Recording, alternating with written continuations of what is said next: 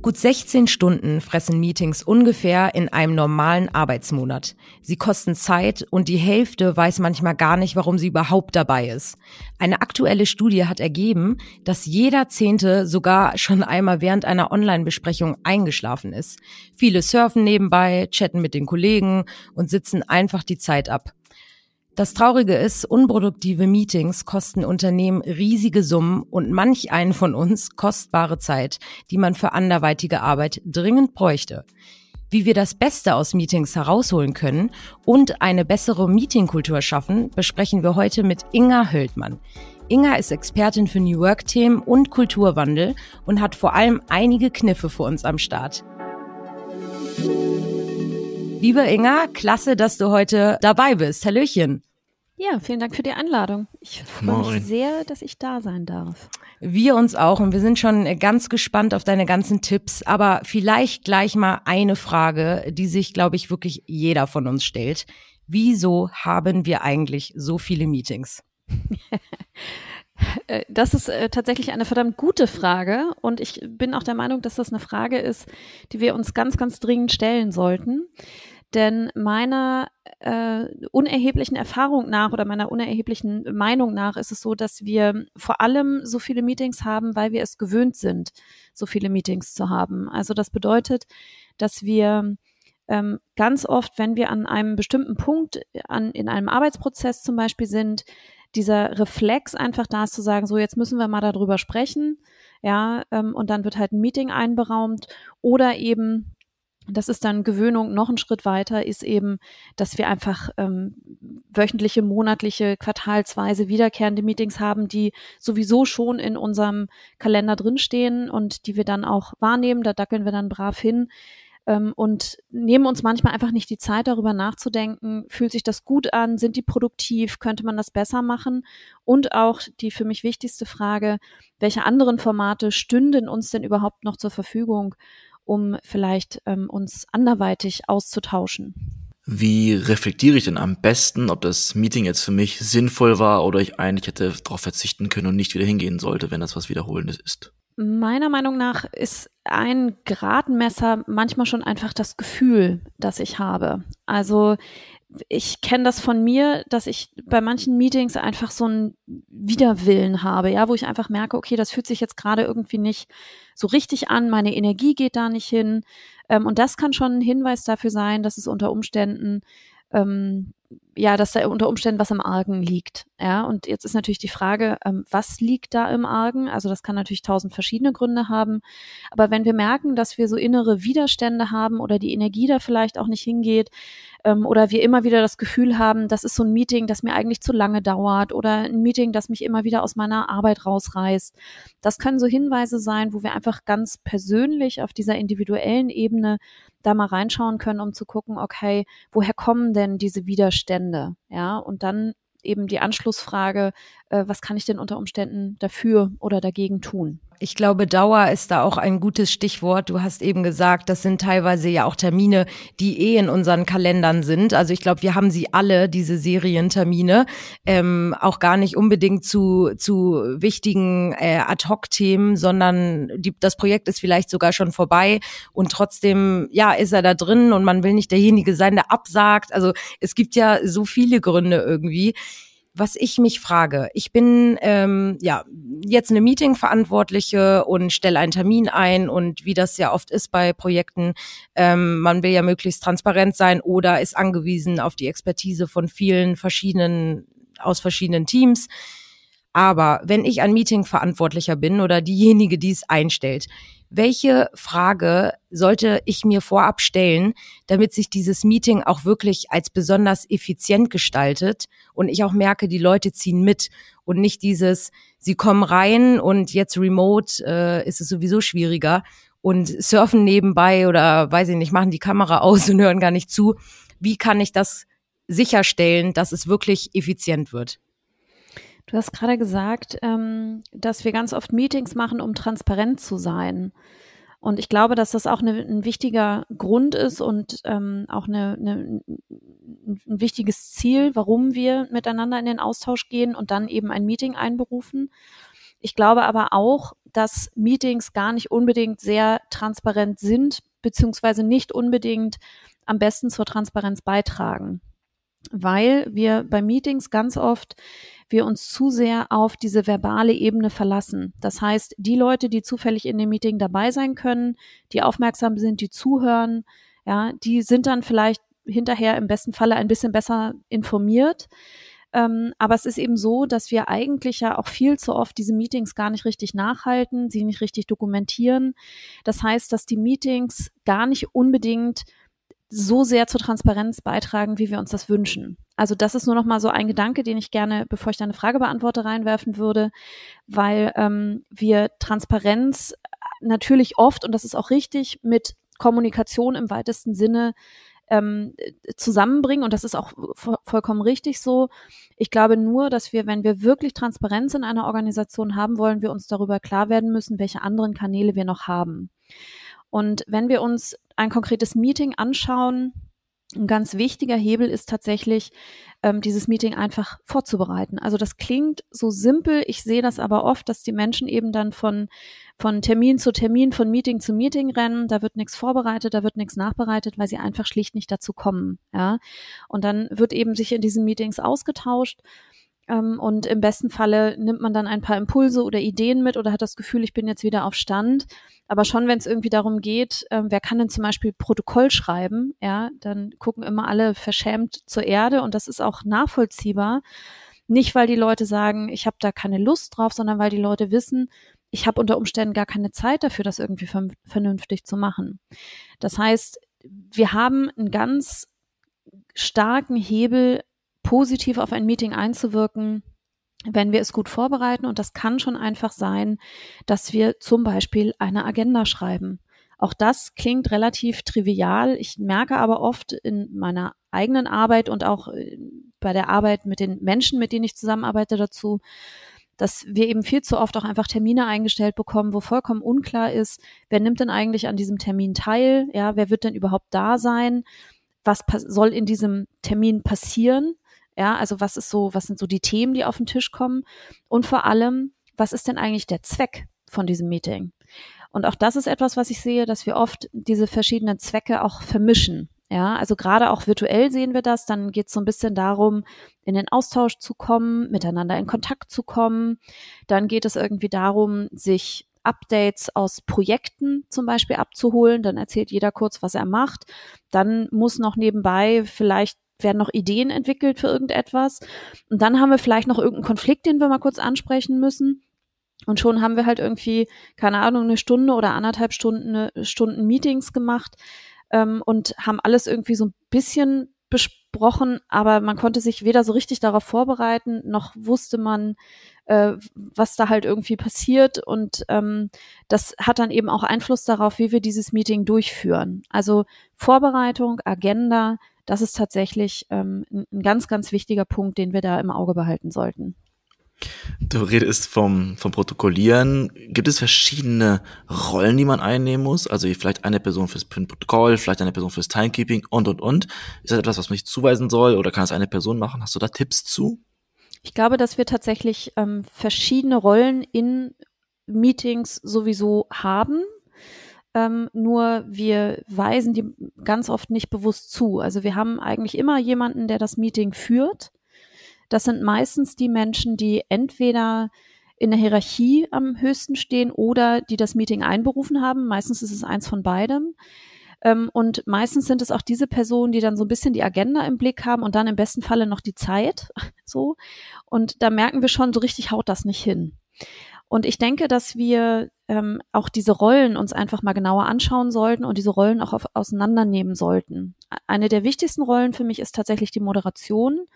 Und ich halte es auch für extrem sinnvoll zu sagen, dass tatsächlich die Person, die das Meeting einberufen hat, die vielleicht auch verantwortlich für das Thema ist, nicht unbedingt moderiert, sondern eben die Gelegenheit bekommt, sich inhaltlich auf dieses Meeting einzulassen und eine andere Person das Meeting moderiert, ähm, die Themen im Blick behält, die Redezeiten im Blick behält, ähm, da, dann fällt uns das einfach viel leichter, das Meeting gut zu gestalten, den Zweck beziehungsweise die Ziele im Blick zu behalten und auch die Zeit. Also ich denke, dass es durchaus sehr, sehr sinnvoll ist, diese verschiedenen Rollen sich einfach mal zu überlegen, vielleicht auch im Team oder in der Abteilung, welche Rollen bräuchten wir denn eigentlich, ähm, um dann zu gucken, wer könnte denn diese Rollen übernehmen.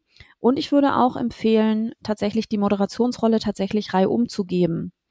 Einfach nur, ähm, auch das muss man nicht dauerhaft machen, aber es kann uns in einem Team, in einer Organisation helfen, wenn wir jeder mal moderiert haben und ein Gefühl dafür zu bekommen, was ist, was macht denn eine gute Moderation eigentlich aus? Ja, und auch, was braucht denn eine Moderation oder Moderator, Moderatorin von allen Teilnehmenden im Raum, damit er oder sie gut moderieren kann? Auch da hilft es, wenn wir mal diese andere Rolle einnehmen, diese andere Perspektive und einfach mal gucken, ähm, wie, wie können wir das denn gestalten? Ja, und einfach mal diese Erfahrung zu machen, wie sich das vielleicht auch anfühlt. Ja, auch gerade wenn man halt irgendwie virtuell ähm, ein Meeting macht. Ja, wie fühlt sich denn das eigentlich an, wenn irgendwie die Hälfte der Leute ähm, das, die Kamera aushaben zum Beispiel oder äh, man merkt ja auch in der Moderation, okay, die Leute sitzen da zwar alle irgendwie vor ihren Rechnern, aber ähm, die machen, man merkt dann doch, dass die andere Sachen nebenbei machen. Ja, ja und oft reagiert dann auch keiner, ne? Also mhm. das finde ich auch ein wichtiger Punkt, wenn du sagst Rollenverteilung. Ich weiß nicht, wie es bei euch ist, aber gefühlt ist es äh, bei jedem äh, dasselbe, ne? Du hast ein Meeting und keiner möchte irgendwie jemanden auf den Schlips treten oder ich würde jetzt, wenn ich an einem Meeting teilnehme und sehe, ey Leute, hört ihm doch mal zu oder äh, Kamera aus, würde ich nicht mich in der Position sehen als nur Teilnehmerin, sag ich mal, dass ich sage, hey, schaltet mal bitte eure Kamera an oder hey, äh, Tom, hör mal auf, äh, an deinem Handy rumzuspielen. Ähm, ich glaube, da geht es jedem so. Also alleine dafür mal so eine ja, äh, eine Moderation oder jemanden, der nicht nur Timekeeper, sondern vielleicht auch die Regeln so ein bisschen ähm, oder so ein Guide ist, so ein Meeting-Guide, der vielleicht auch die Zeit hat, sich darum zu kümmern, weil er inhaltlich vielleicht nicht so eine Rolle spielt in diesem Meeting, ne? Und ähm, nur für sowas zuständig ist. Das wäre doch auch eine Idee. Gibt sowas auch? Also Spielregeln sind sowieso ein ganz wichtiger Punkt. Also wir berufen uns ganz oft auf so implizite Regeln in Meetings. Ne? So dieses, naja, zu spät kommen macht man ja irgendwie nicht. Ne? Laptopverbot. Oder, ja, oder ja. dazwischenreden macht man ja nicht. Ja? ja? Oder wenn dann einer irgendwie zwischendrin rausgeht und kurz ein Telefonat führt, macht man ja auch irgendwie nicht. Aber offensichtlich sehen das manche irgendwie anders. Ich glaube, dass es helfen kann, einfach das im Team auch mal sich kurz die Zeit dafür zu nehmen und das auch zu verbalisieren. Was sind denn eigentlich die Spielregeln, die wir uns geben wollen? Und die auch wirklich aufzuschreiben, zu visualisieren, weil dann auch wiederum die Moderation es umso leichter hat, ähm, darauf abzuheben und zu sagen, hey, wir hatten gesagt, das und das machen wir nicht, das und das dient uns nicht, ja, ähm, lass uns da nochmal gemeinsam dran erinnern und versuchen, das irgendwie in Zukunft zu unterlassen. Also das tatsächlich aus diesem Impliziten ins Explizite zu holen und zu sagen, das ist die Art und Weise, wie wir miteinander mieten möchten, das halte ich für absolut wichtig und das kann dem Prozess auch eigentlich nur helfen. Eben, das macht alles noch so ein bisschen, wo wir gerade beim Thema Effizienz waren. Also ich meine, virtuell äh, haben wir es alle schwieriger, weil wenn Kamera aus, weiß ich nicht, was mein Gegenüber macht, ne? Äh, ob er jetzt gerade wegrennt oder mir überhaupt zuhört aber auch wenn wir zusammen im Büro sitzen. Also ähm, vielleicht können wir ja mal äh, untereinander so ein bisschen austauschen, wa äh, was wir so für Meeting äh, Merkwürdigkeiten oder Regeln haben. Aber bei uns zum Beispiel ist es so, äh, wenn wir alle zusammen im Büro sitzen würden und es ist äh, ein Meeting, haben wir im Team gesagt, es ist Laptop-Verbot oder beziehungsweise nicht Laptop-Verbot, sondern der Laptop bleibt zu in dieser Runde. Weil wenn er auf ist und zehn Leute sitzen dann davor und tippen darum, das lenkt ab oder sie hören nicht zu oder ähm, ich weiß nicht, deswegen haben wir das gesagt.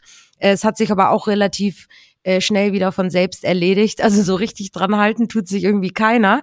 Genauso wie diese, darüber hatten wir, glaube ich, in unserem Austausch auch schon gesprochen, äh, diese Stand-up-Regel. Also, dass ähm, wenn ich in einem, in einem Meeting bin und teilnehme und merke irgendwie, also man braucht mich hier nicht oder dieses Meeting hat eigentlich gar keinen Mehrwert für mich, dann dürfte ich rein theoretisch einfach aufstehen und das Meeting verlassen, ohne dass sich jemand angegriffen fühlt, weil es gibt diese Regel. Aber, Aber funktioniert auch, das bei euch? Ja, das wollte ich gerade sagen. Auch das äh, kriege ich eher selten mit, beziehungsweise wende ich irgendwie auch nicht an, weil äh, das ist vielleicht auch so ein bisschen so das, das typisch Deutsche. Äh, das ist unhöflich, weiß ich nicht. Also dabei haben wir es selber festgeschrieben. Ich dürfte aufstehen und gehen, ohne dass sich jemand, ja, ich weiß nicht, äh, was bei dir so aber da ist ja tatsächlich die Frage, ähm, wie entscheidet ihr denn, wer für, zu welchem Meeting eingeladen wird? Ja. Also ja. in dem Moment, wo diese Regelung nicht in Anspruch genommen wird, die ich übrigens eine sehr, sehr gute Regelung finde, also ich finde die wirklich toll. Aber in dem Moment, wo die nicht in Anspruch genommen wird, kann es entweder sein, dass ihr ziemlich gut einladet, ja, dass da tatsächlich keine Leute drin sitzen, die sagen, ich kann hier irgendwie nichts beitragen, ja. Ähm, es kann aber auch sein, dass aus welchen Gründen auch immer die Menschen das Gefühl haben, wir haben zwar irgendwie diese Regelung, aber die steht da auf dem Papier und die wird aber gar nicht angewandt bei uns. Ja, und dann kann man halt eben gucken, ist diese Regelung dann die richtige für uns? Ja, oder wäre es nicht, nicht schlauer zu sagen, wir merken, das passt nicht zu uns, das können wir nicht durchsetzen oder wir trauen uns das vielleicht auch nicht oder es fühlt sich nicht richtig an, dann tatsächlich in einem Meeting einfach aufzustehen. Dann wäre unter Umständen eine Möglichkeit zu sagen, okay, dann setzen wir eben noch einen Schritt eher an und gucken nochmal genau die Prozesse an, wie wir die Leute denn überhaupt einladen zu diesen Meetings, um sie gar nicht in diese Situation zu bringen, eine halbe Stunde in einem Meeting zu sitzen und sich zu fragen, kann ich jetzt aufstehen oder nicht oder halte ich es jetzt aus? Ich weiß nicht, Alex, habt ihr auch bei euch irgendwie ähm, so eine Meeting, äh, nicht Regeln, aber irgendwie so eine Sachen, die ihr, auf die ihr euch geeinigt habt? Habt ihr sowas auch? In der Firma vorher hatten wir auch tatsächlich die Regeln mit dem Laptop zulassen und No Device Policy, um das ja, ah, ja genau. Hat dann, also als es neu war, besprochen wurde, wurde es sehr stark und intensiv dran gehalten, aber das ist auch ausgefadet irgendwann. Was mich interessiert ist, ob es eine Daumenregel gibt für eine sinnvolle Anzahl von Teilnehmern am Meeting. Ob man sagt, okay, bis zu fünf macht ein Meeting Sinn und dann sollte man vielleicht auf ein anderes Medium oder anderes Konzept wechseln. Gibt es da Tipps und Tricks, Inga? Ähm, also das kommt auch wiederum darauf an, ähm, was in diesem Meeting passieren soll. Also eine Zahl, die ich gefunden habe ähm, in einem Buch, war wenn es um eine Problemlösung zum Beispiel geht oder um ein, wir wollen etwas gemeinsam erarbeiten, ähm, dann sollten es nicht mehr als sieben oder acht Teilnehmende sein. Ähm, wenn es um ein konkretes Brainstorming oder eine wirklich kurze Session von vielleicht einer Viertelstunde geht, dann können es auch mal bis zu 15 Personen sein. Ähm, das Problem ist eben, wenn wir über diese 15 Personen rübergehen und 15 ist ja schon relativ viel. Und wenn wir uns überlegen, dass 15 Leute zum Beispiel eine Minute lang, äh, Entschuldigung, wenn 15 Leute eine Stunde lang ein Meeting machen, dann haben diese Menschen fast zwei komplette Arbeitstage gerade vermietet in Summe. Ja, also 15 Leute ist schon wirklich viel aus Unternehmenssicht. Und ähm, ich, ich, ich glaube, dass es sinnvoll ist zu gucken, ähm, was genau ist der Zweck unseres Meetings, ne? also was wollen wir da erreichen und sich dann zu fragen, mit welcher Anzahl an Menschen können wir das denn sinnvoll und in der vorgegebenen Zeit noch erreichen. Ähm, grundsätzlich ist es so, man kann es auch so machen, dass man vielleicht, wenn man sich unsicher ist, da muss man ja wahrscheinlich auch in der Organisation erstmal ein Gefühl für entwickeln. Ja, da ticken ja Organisationen auch unterschiedlich. Eine andere Möglichkeit wäre zu sagen, wir können das vielleicht im Vorfeld gar nicht bei der Einladung direkt unterscheiden, äh, äh, äh, entscheiden, Entschuldigung, entscheiden, sondern ähm, vielleicht äh, ist es auch sinnvoller zu sagen, wir laden erstmal so ein wie bisher und beobachten, wie viele Menschen denn eigentlich tatsächlich sich von den Eingeladenen aktiv an dem Meeting beteiligen.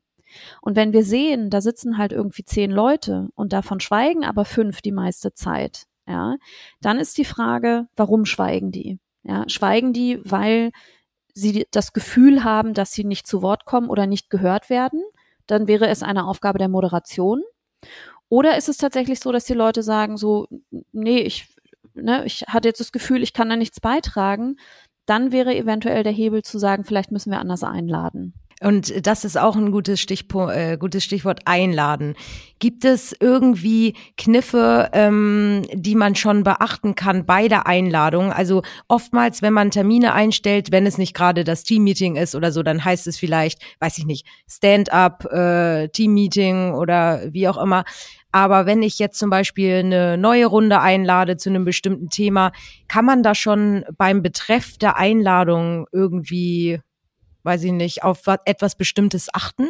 Äh, ich glaube, dass wir auf jeden Fall, ähm, wenn wir zu einem Thema einladen, also wir stellen uns vor, ne, ich bin jetzt zuständig für dieses Thema und ich weiß, ähm, das Mittel der Wahl für den nächsten Schritt oder die nächste Stufe der Kommunikation ist ein Meeting bei uns im Haus. Ja, dann ist es sinnvoll, mal in sich reinzuhorchen, wenn man dann diese Einladungsliste zusammenstellt.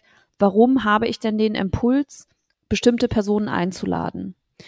Und wenn der Impuls ist, naja, irgendwie, die müssen halt Bescheid wissen oder ah, wenn ich den nicht einlade oder die Person, dann kommt das vielleicht ein bisschen komisch rüber. Das sind so Hinweise, wo man mal drüber nachdenken kann, okay, dann liegt das Thema wahrscheinlich ein bisschen woanders, ja, die Herausforderung oder der auch die, die Gestaltungs, der Gestaltungsraum oder die Stellschraube. Ähm, wenn wir uns aber so Fragen stellen wie, wer hat denn Wissen oder relevante Informationen zu dem Thema? Oder wer sind die wichtigen Entscheidungsträger bei dem Thema? Wer kann das Thema weiterbringen? Das sind so Fragen, wenn, die darauf hindeuten, wer tatsächlich sinnvoll zu einem Meeting eingeladen werden kann und sollte. Wenn es nur darum geht, die Person muss Bescheid wissen oder ich muss mir den Rücken frei halten, dann sind das so Hinweise dafür, dass man unter Umständen, wenn es wirklich darum geht, das Meeting etwas kompakter zu halten, dass wir dann überlegen sollten, ähm, ob wir diese Person dann nicht vielleicht anders informieren können. Aber das, das Interessante oder auch das Spannende daran, da sehen wir halt, dass wir Meetings eben nicht unabhängig von der Kultur in der Organisation betrachten können. Das heißt, und das ist, das finde ich ganz wichtig zu verstehen, und das ist auch wirklich etwas, wo ich immer mit den Menschen, mit denen ich dazu arbeite, dass wir das nochmal ganz klar herausarbeiten, dass Meetings, so wie sie sind, Spiegelbilder dessen sind, wie in der Organisation kommuniziert wird. Das ist ganz, ganz wichtig zu verstehen. Das heißt, es kann manchmal auch richtig sein, an dem Punkt, an dem die Organisation steht, bestimmte Dinge erstmal beizubehalten, auch wenn man das Gefühl hat, das ist so ein bisschen dysfunktional, weil man dieses Thema auf einer anderen Ebene angehen kann und vielleicht auch wird und muss und eben nicht sagt, okay, ich provoziere jetzt diese Reibung, ja, oder ähm, vielleicht auch diese Herausforderung, diesen Konflikt in einem konkreten Meeting. Vielleicht ist es schlauer, das Thema dann erstmal auf einer anderen Ebene anzugehen, bevor man halt sagt, ich spiegle das eben auf die Meeting-Ebene. Gleichzeitig kann man es natürlich auch andersherum angehen, dass man sagt, ich sehe da ein Thema, das wir haben in der Organisation, da würde ich gerne ran. Und da bieten dann eben Meetings spannende Experimentierräume, wo wir im Kleinen einfach mal ausprobieren können, was würde denn eigentlich passieren, wenn wir diese Meeting- und Kommunikationsmuster, die wir in der Organisation haben, wenn wir die anfangen aufzubrechen. Ja, und da kann es dann einfach sinnvoll sein, zu sagen, okay, ich gucke einfach mal, was passiert, wenn ich die Person jetzt nicht einlade. Vielleicht merkt die das gar nicht. Vielleicht ist sie aber auch irgendwie ein bisschen sauer auf mich. Dann habe ich aber die Möglichkeit eben, ähm, ohne auch das Gesicht zu verlieren, sie beim nächsten Mal dann einfach wieder dazu zu holen. Und dann weiß ich aber, okay, das ist ein Kommunikationsthema in der Organisation und hat nicht unbedingt was mit dem konkreten Meeting oder dem konkreten Thema zu tun. Ich persönlich scheue mich davor oder habe immer Angst davor, das Protokoll schreiben zu müssen. Also ich bin einfach nur schlecht drin. Und ich du kann bist mich auch faul. Das, das, das wollte ich damit sagen, danke. ich ich habe auch das Gefühl, zum Beispiel, wenn ich jetzt hier ein Protokoll schreiben müsste zu diesem Podcast-Interview, könnte ich nicht gar nicht richtig zuhören, weil ich damit beschäftigt wäre, das Protokoll zu schreiben. Gibt es da vielleicht irgendwie Tipps außer Outsourcing, die jetzt einem leichter fällt, wie man einfach nur wirklich die, die essentiellen Dinge irgendwie herunterschreibt? Also ich halte es für extrem wichtig, dass wir Meetings tatsächlich ähm, irgendwie im besten Falle schriftlich oder visuell nachhalten. Weil ansonsten es tatsächlich so ist, dass vieles von dem, was besprochen wird, einfach verpufft. Ja, ähm, und wir dann eben vor der Herausforderung stehen, da macht sich jeder irgendwie einzeln seine Notizen. Dann gab's, ne, dann merken, dann merken wir vielleicht irgendwie Monate später, da haben wir ganz unterschiedliche Schlüsse aus dem Gesagten gezogen. Ähm, und wir haben auch das Problem, wenn wir einfach nur miteinander sprechen, dass wir dann bestimmte Prozesse vielleicht auch gar nicht mehr nachvollziehen können. Ähm, also das vorweg, ich halte es für extrem wichtig und für extrem sinnvoll, dass wir diese verbale Ebene, die wir in Meetings haben, dass wir die ergänzen durch etwas, was ähm, reproduzierbar ist, was, wo wir nachgucken können, was wir ablegen können. Jetzt ist die nächste Frage natürlich, muss das ein Protokoll sein oder können wir das auch irgendwie anders machen? Meine Erfahrung ist, dass eben ganz oft Menschen ähm, sich scheuen, Protokolle zu schreiben, weil es eine relativ ungeliebte Arbeit ist. Und manchmal ist es aber so, dass diese Arbeit nicht unbedingt ungeliebt ist, weil man keinen Bock darauf hat, ähm, sondern dass es unter Umständen daran liegt, weil die Leute einfach wissen, ich bin dicht so. Ja, wenn ich aus dem Meeting komme, dann habe ich entweder gleich ein Anschlussmeeting oder ich muss noch irgendwann meine 500 E-Mails beantworten. Ja, und eigentlich muss ich eigentlich auch noch ein Konzept schreiben oder so. Also oft ist es auch eine Kapazitätenfrage. Und auch da würde ich einfach ähm, in der Organisation empfehlen, mal reinzugucken, woran liegt es denn, dass wir unsere Meetings nicht nachhalten? Ist es tatsächlich so, dass wir es nicht wichtig finden vielleicht? Ist es so, dass wir merken, wir haben da keine Lust drauf? Ist es so, dass wir merken, wir haben eigentlich nicht wirklich Zeit oder Kapazitäten dazu? Oder liegt es vielleicht auch daran, dass wir merken, diese Darreichungsform eines Protokolls passt gar nicht zu uns? Ja, und dann kann man überlegen, wie man daran geht. Ob man dann sagt, keine Ahnung, entweder wir schreiben vielleicht das Protokoll zusammen, ja, dass man einfach ein ähm, zum Beispiel ein, ähm, ein Dokument in der Cloud aufmacht und alle schreiben da zusammen rein. Eine andere Möglichkeit wäre, dass man sagt, ähm, wir bestücken gemeinsam ein Whiteboard zum Beispiel und jeder notiert, was er jetzt gerade wichtig findet. Dann wird es am Ende noch mal kurz ähm, noch mal kurz sortiert und dann vielleicht abfotografiert oder irgendetwas und dann eben auf die ähm, abgelegt. Eine andere Möglichkeit wäre vielleicht auch am Ende der Sitzung zu sagen, okay, ähm, wir nehmen uns die Zeit dafür. Auch das muss dann natürlich in der, im Rahmen der Agenda eingeplant werden, aber dass man vielleicht ganz am Ende nochmal sich zwei, drei, vier, fünf Minuten hinsetzt und sagt, okay, was sind denn jetzt eigentlich die Punkte, die am Ende dieses Meetings stehen? Ja, ähm, das sollte man in Klammern aber sowieso immer machen, also dass wirklich am Ende des Meetings klar ist, was haben wir heute besprochen, welche Entscheidungen haben wir getroffen, ähm, was liegt an, also was muss getan werden und von wann und zu, von wem und zu wann. Ja, und das, auch das klingt auf den ersten Blick relativ trivial. Ich merke aber, dass das Punkte sind, das hat jetzt mit Protokoll schreiben, man kann das im Protokoll aufnehmen, aber auch ohne Protokoll, auch wenn man sich entscheidet, das auf eine andere Art und Weise festzuhalten, sind das Punkte, die sowieso klar sein müssen. Also, dass man wirklich mit einem, mit einer klaren Vorstellung, was folgt denn jetzt eigentlich bis zum nächsten Meeting aus diesem Meeting rausgeht. Das ist enorm wichtig. Auch das merken wir manchmal, dass das so ein bisschen untergeht. Und ich würde auch immer empfehlen, nehmt euch am Ende auch noch mal eine Minute. Das ist auch Aufgabe der Moderation, dann eben daran zu denken und wirklich noch mal zu fragen, okay, gibt's noch Fragen? Ist jedem klar? Ist jeder klar? Was jetzt eben die Aufgaben bis zum nächsten Mal sind, wie die Verantwortlichkeiten sind? Und gibt es vielleicht noch konkrete Fragen zur Ausgestaltung von diesen Aufgaben? Ich arbeite in einem extrem heterogenen Umfeld. Also wir sind über 300 Menschen verteilt auf elf Unternehmen. Da kann nicht jeder und jede überall dabei sein. Und ich überlege gerade ein neues Konzept, das ich FYI nennen möchte. Also einfach ein One-Pager for your interest mit immer drei Bullet Points. Was ist aus dem Termin heraus entstanden? Wenn wir eine Marketingrunde machen oder eine Geschäftsführerrunde oder eine Nachhaltigkeitstaskforce. Und das will ich dann im Prinzip nach jedem Termin die drei Bullet Points aufschreiben und in Slack reinknallen von mir aus in die Shoutbox, sodass man sich informieren kann wenn man will, aber nicht muss. Deswegen FYI. Kennst du sowas? Macht sowas Sinn? Ich halte das ehrlich gesagt für sehr sinnvoll. Also wir sehen, dass auch an anderen Stellen in der modernen Zusammenarbeit in Organisationen, dass es ähm, tatsächlich mehr und mehr um so einen Pull von Informationen geht. Ja, also dass die Menschen selber entscheiden können und auch müssen infolgedessen, ähm, welche Informationen sind denn eigentlich relevant für mich. Ja, und was muss ich über bestimmte Prozesse oder Arbeitsabläufe und so weiter wissen? Das hat einfach was damit zu tun, dass die Organisationen immer komplexer werden, dass die Zusammenarbeit komplexer wird, dass wir merken, wir arbeiten remote, hybrid, wir haben verschiedene Standorte, also eigentlich das, was du auch beschreibst. Ja, das ist eben nicht mehr so, dass wir alle zusammen in einem Büro sitzen und man mal eben was über den Schreibtisch rufen kann. Und das zu verstehen, ist enorm wichtig in einer Organisation. Und das heißt, dass sich auch die Art und Weise, wie wir miteinander kommunizieren und wie wir Informationen aufbereiten, sich einfach verändern muss. Das heißt, dass wir Prozesse niederlegen müssen, dass wir sagen müssen, so und so funktioniert das dass wir so etwas wie eine, das kommt aus dem, kennt man vielleicht aus dem Scrum, so eine Definition of Done. Ja, also was muss denn eigentlich getan werden, damit eine Aufgabe, ein Task wirklich als erledigt angesehen werden kann?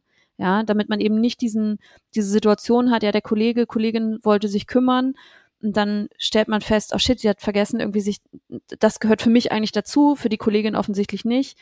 Das merken wir und das merken wir auch umso mehr, je remoter und verteilter wir arbeiten, dass wir wirklich klare Kommunikation brauchen, wie eigentlich unsere Arbeit aussieht, wie Aufgaben aussehen, wie Prozesse aussehen. Und Meetings sind in diesem, in dieser Kommunikationsaufgabe in Unternehmen ein Teil, in dem wir, ja, ein Kanal, in dem wir kommunizieren. Wir merken aber auch, wir können gar nicht alles, was wichtig ist zu wissen, in Meetings abdecken. Das heißt, es wird für Organisationen immer wichtiger werden, Informationen schriftlich niederzulegen, schriftlich, visuell, wie auch immer. Es können von mir aus auch Schaubilder sein, ja, ähm, um und die dann transparent zugänglich zu machen, dass in dem Moment, wo das für mich als Mitarbeitende relevant wird, dass ich halt weiß, die Information ist da, sie ist aufbereitet und ich weiß, wo ich sie finden kann. Und das ist meiner Meinung nach wichtig zu verstehen, dass eben Meetings Teil dieses Kommunikationsmixes sind und wir sie genauso gut vor, nach und aufbereiten sollten wie alle anderen Kommunikationskanäle. Perfektes äh, Schlusswort. Ja, Meetings sind Teil äh, unserer Arbeitswelt, aber ähm, ich glaube, da ist noch äh, ein langer Weg äh, gefühlt bei allen, da mal ein bisschen was an den Meetings zu drehen und auch an der Meetingkultur. Und äh, dafür haben wir ja jetzt äh, hier jede Menge Tipps von dir bekommen. Ich glaube, die Hörerinnen äh, müssen da auf jeden Fall äh, Protokoll äh, führen oder sich die Folge öfter mal anhören, um diese ganzen Tipps da zu beherzigen und umzusetzen. Das ist ja das Wichtigste. Also auf jeden Fall vielen, vielen Dank, äh, Dank, Damp. Dank, liebe Inga. Ähm, ich nehme auf jeden Fall die Tipps jetzt direkt mal gleich ins äh, nächste Meeting. Ne? Hand hoch, wer gleich weiter muss. also von daher vielen, vielen Dank, liebe Inga. Ich danke euch für das Gespräch und für die ähm, sehr inspirierenden Fragen. Vielen Dank. Danke. Auch die Frage. Man muss auch, man muss auch dazu noch sagen, wir dokumentieren ja die, jede Folge mit Show Notes sogar Minuten genau. Das heißt, man kann ganz genau da reinspringen, wo man was zu, zu lernen möchte. Also vielen Dank und viel Spaß beim Protokollieren.